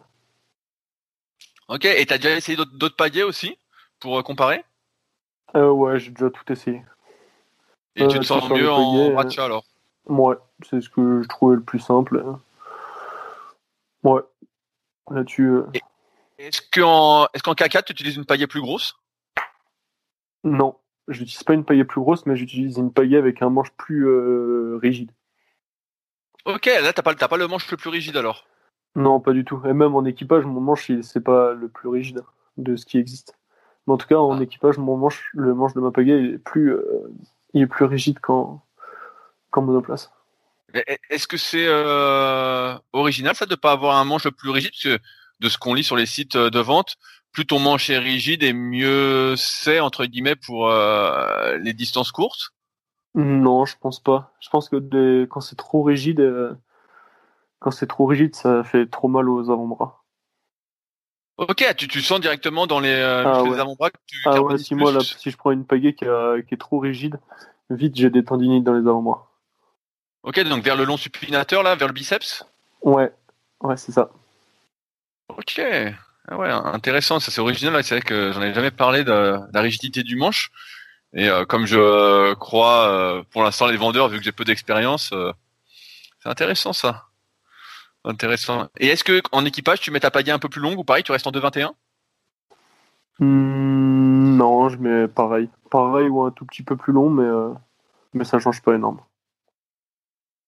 Euh, je change un, peu de sujet. Est-ce que tu as déjà eu des blessures en kayak? Non, pas de grosses blessures. on va dire la plus grosse blessure euh, que j'ai eue, c'est bah, ça doit être cette année. Là, je me suis fait une entorse du pouce, donc pendant 10 jours, j'ai pas pu faire de kayak, mais ça va être la plus grosse blessure entre guillemets que je me suis fait. Après, j'ai eu des tendinites, des trucs comme ça, mais ça m'a jamais empêché de pagayer, euh, de pagayer quoi. Comment tu t'es fait une entorse du pouce? En faisant du kayak polo. Ok. voilà. Ah ouais, c'est à dire en kayak de course en ligne, comment on se fait une, euh, une entorse du pouce? Non, non, c'est en kayak polo c'est un peu plus violent que, que la course en ligne. Et sur, sur un choc, et bah, j'ai le pouce qui s'est retourné. Quoi. Rien de très grave, mais en tout cas, pendant 10 jours, euh, il était dans une attelle et il pouvait plus bouger. Ok, donc tu pagayais avec le pouce levé alors? Ah non, je pagayais pas. Pendant 10 jours, je pagayais plus. Pagayais pas non plus, Ouais, non, je pouvais vraiment pas. Euh, là, en, théorie, on est à moins euh, d'un an des JO. J'imagine que c'est un, un objectif pour toi? Ouais, carrément. Carrément, c'est un, objectif. Euh, après, euh, je t'avoue que j'y pense pas. J'y pense pas tous les jours, hein, euh, mais, en tout cas, c'est un objectif. je, reviens là-dessus, mais c'est, c'est original parce que j'ai l'impression que tu es dans une, je sais pas comment dire ça, mais dans une forme en fait de, comment on peut dire, pas de naïveté, mais de, de plaisir à pagayer à faire du mieux que tu peux et que les objectifs sont un peu secondaires derrière. Parce que là, on pourrait imaginer que comme tu es euh, pas loin des JO, ce serait euh, une obsession. Et en fait, j'ai l'impression qu'en retraçant un peu tout ton parcours, euh, es plus, euh, comment on pourrait dire ça euh, Je veux dire ça. Je veux dire le, le fou qui adore paillayer. Et puis on voit ce qui se passe. Ouais, ouais, c'est pas, c'est pas non plus à ce point-là, mais euh, en tout cas l'année dernière quand on a essayé, euh, quand on a fait du K4 500 et qu'on a essayé d'avoir le, le, quota olympique, euh, j'ai l'impression qu'à un moment on a des fois perdu un petit peu la notion de, de plaisir parce qu'on on avait trop la pression, on se mettait trop la pression nous-mêmes. Et, et des fois, en prenant un peu exemple sur Étienne, qui est toujours, qui lui, je pense, est le pagayeur fou, qui adore, qui adore faire du bateau, du bateau et qui pense pas au résultat d'après.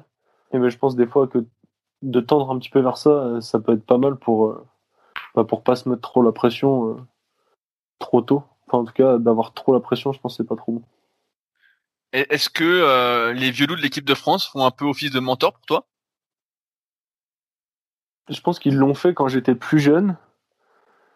mais maintenant, je dirais un petit peu moins. C'est sûr, ils ont, ils ont plus d'expérience, ils connaissent plus de choses mais euh, moins que moins que ça l'a été, je dirais, il y a, il y a 3-4 ans dans mes, mes, deux premières années en équipe senior. Quoi.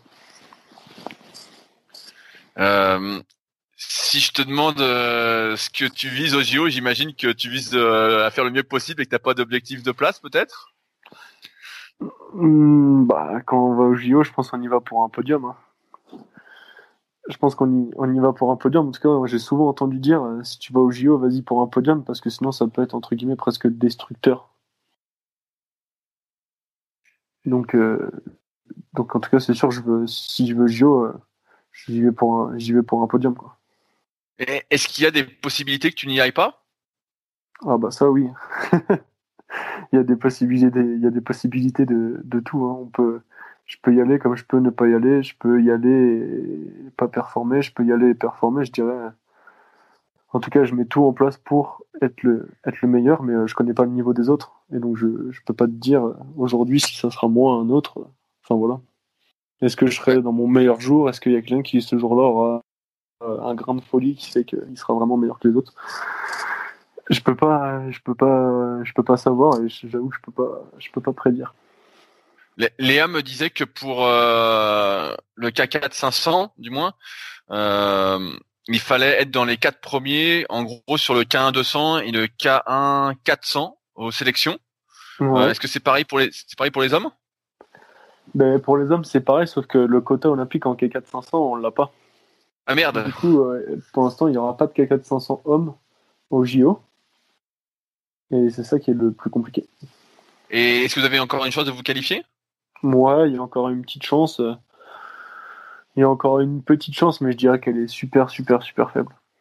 Qu'est-ce qu'il faut faire?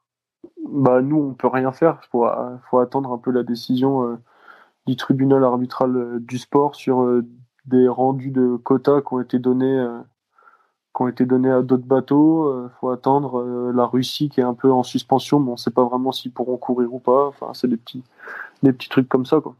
Mais euh, en tout cas, le, destin, il est plus entre nos mains.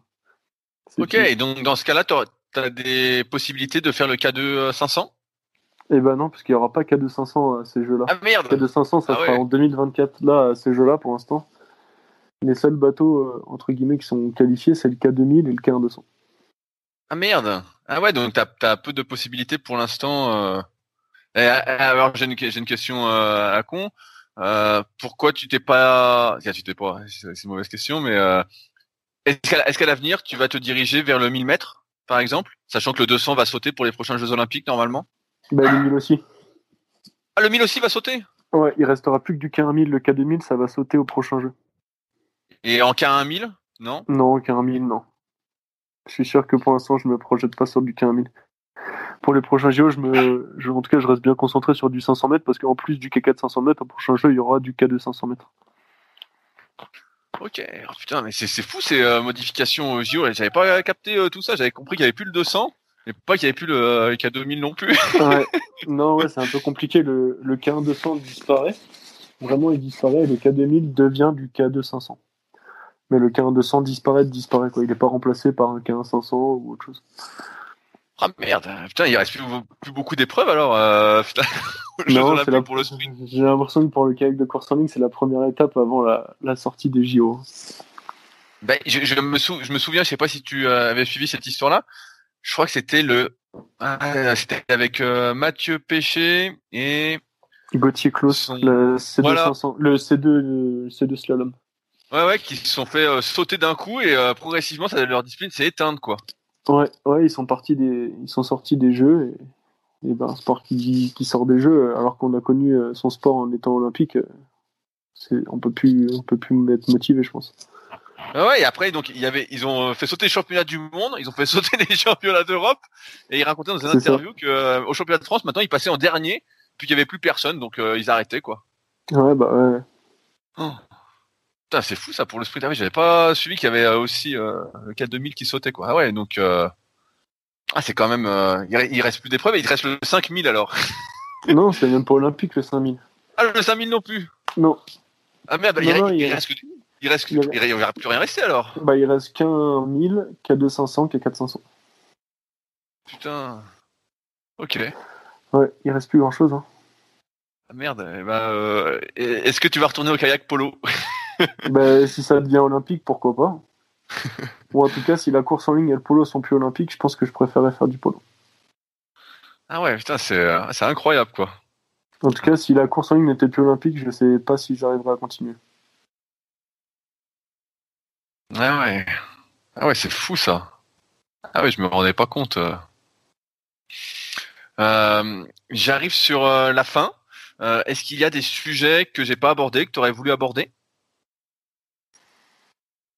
Non, j'ai l'impression qu'on a quand même, euh, on a quand même bien fait le tour. On est parti en Floride, à Vers-sur-Marne, à l'INSEP. Euh, on a parlé d'entraîneur, de ma copine, de manger, de. Non, je dirais qu'on a un peu fait le tour. Hein. Euh, Est-ce que ta copine fait du kayak d'ailleurs? Ah non. Non, non, elle n'en fait pas. A-t-elle déjà essayé? Ouais, je l'ai déjà emmené faire du K2, mais euh, pour l'instant, elle n'a pas encore tenté euh, le monoplace. Et je pense que euh, elle aura du mal à tenir dedans euh, d'ici d'ici peu. Il faudrait qu'elle s'entraîne un petit peu pour arriver à tenir dedans. Mais on a déjà fait du K2 euh, l'été quand il fait beau. Ah, mais tenir dans, dans un K1, euh, un vrai K1 de compète, entre guillemets, quand tu démarres adulte, j'ai l'impression que Ah. c'est hyper dur. Hein. Ah, c'est, je dirais, enfin, je dirais c'est impossible. En tout cas, je, co- je connais personne qui, n'a- qui d'un seul coup est arrivé et a tenu dans un bateau de course en ligne. Non, mais avec de l'entraînement, est-ce que je, est-ce que je vais y arriver? C'est ça ma question. euh. Ah oui, avec de l'entraînement, oui, mais euh, Là, tu venais de briser tous mes rêves. euh, moi qui rêvais de faire les Jeux Olympiques euh, de course en ligne qui n'existent bientôt plus. Euh, je me suis dit, il va plus rien rester alors. Je vais faire mes Jeux Olympiques avec Belette. ouais, bah ça serait pas mal. Hein. Ça, ça, ça va finir comme ça. Cette histoire. Euh, et ben c'est cool. Est-ce que euh, qui me recommanderais-tu euh, d'interviewer? Qui je peux aller voir de ta part pour ma prochaine interview? Bonne question, je sais pas, tu préfères du kayak homme, du kayak dame, canoë homme, canoë dame, paracanoë? Pour pour l'in- pour l'instant, je souhaiterais rester sur le kayak de course en ligne parce que c'est ce que je pratique et ce que je connais entre guillemets un petit peu. Même si à terme, bah, j'aimerais aller sur le canoë. Il y a de sacrés athlètes sur le paracanoë. J'ai déjà noté des noms euh, d'athlètes qui m'intéressent euh, énormément. Donc pour l'instant, j'aimerais plus rester sur le kayak, homme ou femme, euh, peu importe. euh, Forcément quelqu'un qui est en équipe de France ou quelqu'un qui a un peu... euh, Qui est à, au, au niveau idéalement, mais pas forcément l'équipe qui a déjà été en équipe de France. Euh, je prends aussi les anciens, euh, SIA ou, euh, ou la relève. Euh, qui pourrait y avoir euh, qui pourrait y avoir? Bah, tu peux en- je pense que tu peux en, en contacter plusieurs hein. je sais pas si tous répondront euh, répondront ok mais euh, tu peux tu peux aller voir entre euh, Kylian Koch je sais pas tu connais? Si tu Oui, connais bien, bien, bien sûr. Je, vois qu'il a, il a l'air hyper sympa. T'es sur les réseaux, mais beaucoup Ouais. de choses. euh, il a l'air bon délire. il est très marrant c'est un, un bon animateur Ouais, mais ça, ça, ça a l'air, euh, ça a l'air d'être un, un très bon Un petit ambianceur petit euh, comique. de salle mais euh, qui, est- déjà très, très, très fort. Hein, euh, Ouais. j'ai vu là. Ouais, ouais, carrément. Ben ouais, peut- ça peut être Kylian, après ça peut être Guillaume Burger avec qui j'ai fait beaucoup de bateaux. Ça peut être. euh, Enfin voilà. Ok, bah super. tu Bah, peux je, vais, je voir- vais les contacter Tu de ta part les et, deux de ma part et, et ouais, puis voilà, on verra bien s'ils répondent, ils répondent positif ou pas. Voilà. Est-ce que, est-ce que si euh, on veut te contacter, on te contacte par où? Est-ce que je mets un lien Instagram ou un lien Facebook ou ton lien LinkedIn? Est-ce que tu as une préférence? Euh, bah, je pense mais plutôt Instagram parce que Facebook, j'avoue que j'y vais euh, quasi plus. Euh, LinkedIn, c'est dans ma cinquième page d'iPhone, donc si j'y plonge, je l'ouvre une fois le soir si ça m'a envoyé un mail. Mais non, ce que je regarde le plus, c'est Instagram, Facebook et LinkedIn, je regarde plus. D'accord. Et ben je mettrai donc un lien, le- un lien vers ton Instagram euh, pour euh, si on veut te contacter et si on a oublié des questions qu'on veut te poser. Ouais, pas de souci. En tout cas, Ça merci roule. à toi d'a- d'avoir pris euh, le temps pour cette interview. Ben, de puis, rien, euh, avec plaisir. J'espère que vous aurez le quota euh, pour les Jeux Olympiques que je suivrai avec attention. C'est tout ce que je te souhaite. Et ben, c'est gentil. C'est gentil. Super. Bon bah que la force soit avec toi et puis bonne reprise du kayak euh, dans le froid euh, prochainement. Oh, D'ici trois jours, il va... je suis sûr qu'il fera beau à verre. Ah, euh, à vers ça m'étonnerait. Je suis de région parisienne à la base et je veux dire qu'en région parisienne il fait pas souvent beau. Oh. il fait pas souvent beau. en tout cas merci encore et puis euh, à bientôt. Salut. Ça roule. Salut. Si vous êtes encore là, c'est que l'épisode vous a plu. Dans ce cas, je vous invite grandement à m'aider à faire grandir ce podcast en mettant une note de 5 étoiles et un commentaire d'encouragement sur l'application de podcast où vous l'écoutez et plus particulièrement sur l'application podcast d'Apple. Cela m'aidera d'autant plus à accueillir les meilleurs kayakistes français grâce à la crédibilité que vous me donnerez. Enfin, vous pouvez retrouver la retranscription écrite de cet échange sur www.secretdukayak.org. En attendant, laissez glisser et à la semaine prochaine.